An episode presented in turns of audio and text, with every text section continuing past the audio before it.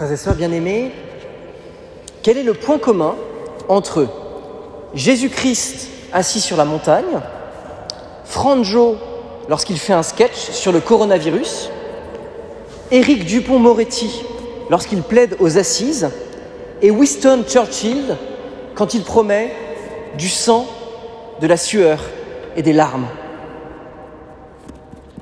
Vous ne voyez pas?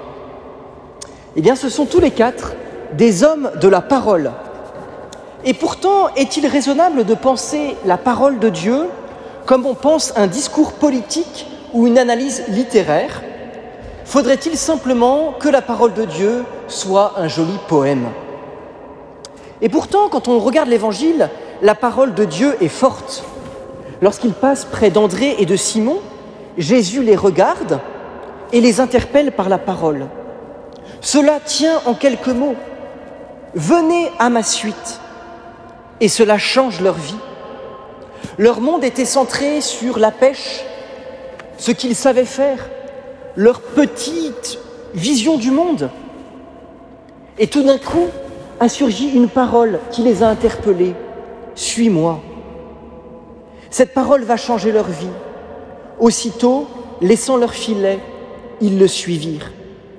C'est que cette parole n'est pas un simple discours rhétorique ou sympathique. Cette parole, ce n'est pas qu'une simple parole, c'est une personne, le Christ. N'avez-vous pas remarqué qu'à la fin de l'évangile que le Père Henri vient de proclamer, il a dit Acclamons la parole de Dieu. Acclamons la parole de Dieu et nous avons répondu Louange à toi, Seigneur Jésus. Ça devient mécanique à force, automatique. Mais est-ce qu'on a pris conscience de ce qu'on dit là? L'évangile n'est pas une belle morale, une jolie histoire pour de grands enfants sages. L'évangile, c'est Jésus qui se donne. Saint Jérôme disait, dans une formule aussi lapidaire qu'efficace, ignorer les Écritures, c'est ignorer le Christ.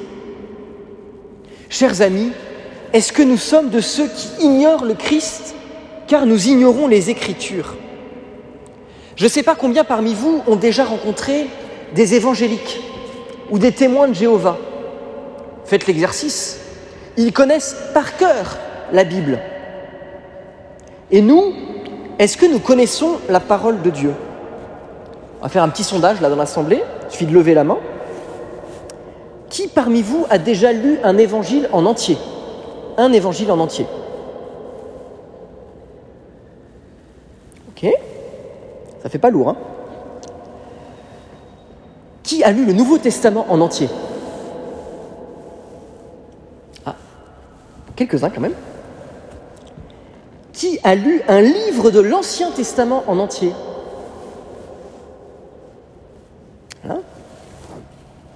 Pas beaucoup hein, quand même. Hein. Je sais qu'on n'est pas hyper nombreux dans l'assemblée ce soir, mais quand même. Si cette parole est vraiment la parole de Dieu, qui a de la valeur, car elle peut changer une vie comme elle a changé la vie d'André et de Simon, de Jacques et de Jean, est-ce que nous oserions l'ignorer plus longtemps? Voyez, et puis si Jésus a interpellé ses premiers disciples, c'est pour en faire précisément des porteurs de la parole. Les apôtres et à leur suite les évêques et les prêtres sont des porteurs de la parole du Christ. C'est d'ailleurs à eux que revient la charge de proclamer l'évangile à la messe. Il revient donc aux prêtres de proclamer, de transmettre cette parole de Dieu. Et c'est une lourde responsabilité. Le prêtre est appelé, comme le prophète, notamment celui qu'on a entendu dans la première lecture, à porter la parole d'un autre, en l'occurrence celle de Dieu. Et la parole du Christ n'est pas toujours un bonbon sucré qui va dans notre sens. Elle est parfois mordante pour chacun d'entre nous. Je constate de nos jours, avec l'avènement des réseaux sociaux et de la poly-information, que les fidèles, et même les prêtres, ont tendance un peu à faire leur marché en fonction de ce qui nous plaît ou de ce que l'on pense. Or, l'abbé Truc, il a prêché sur tel sujet dimanche. Oh là là, c'est un bon prêtre, c'était très très bien. Sous-entendu, il pense comme moi. Par contre, le père Bidule, oh là là, son sermon, c'était tellement progressiste ou tellement désuet, selon votre point de vue. En fait, voyez, on tend à sélectionner un peu ce qu'on veut, ce qui nous arrange, ce qui nous plaît, ce qui va dans notre sens, ce qui conforme à l'idée que moi je me fais. Et donc, dans l'enseignement de l'Église, des papes ou du prêtre de ma paroisse, je prends ce qui me va bien et je jette le reste en disant qu'il se trompe, que ce n'est pas vraiment cela. Et pourtant, chers amis, la parole de Dieu, elle est un glaive tranchant. La parole de Dieu, elle est exigeante et enthousiasmante à la fois. Et le rôle du prêtre n'est pas simplement de faire plaisir à telle ou telle catégorie de fidèles, mais d'annoncer la parole de Dieu.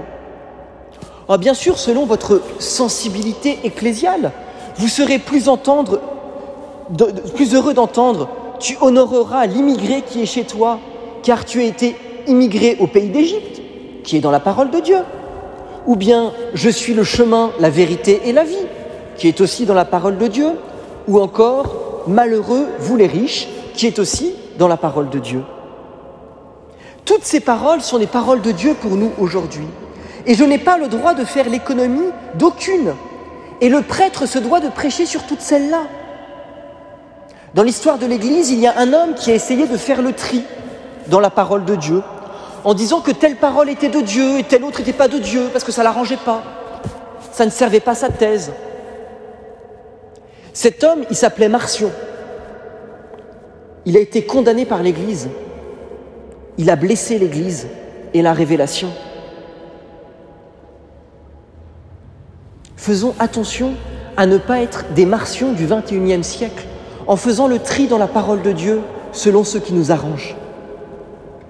Enfin, chers amis, si cette parole est celle du Christ qui interpelle, cette parole est amenée à être portée par l'Église, cette parole, elle est importante, pour, elle est d'abord appelée à être une parole vivante pour nous.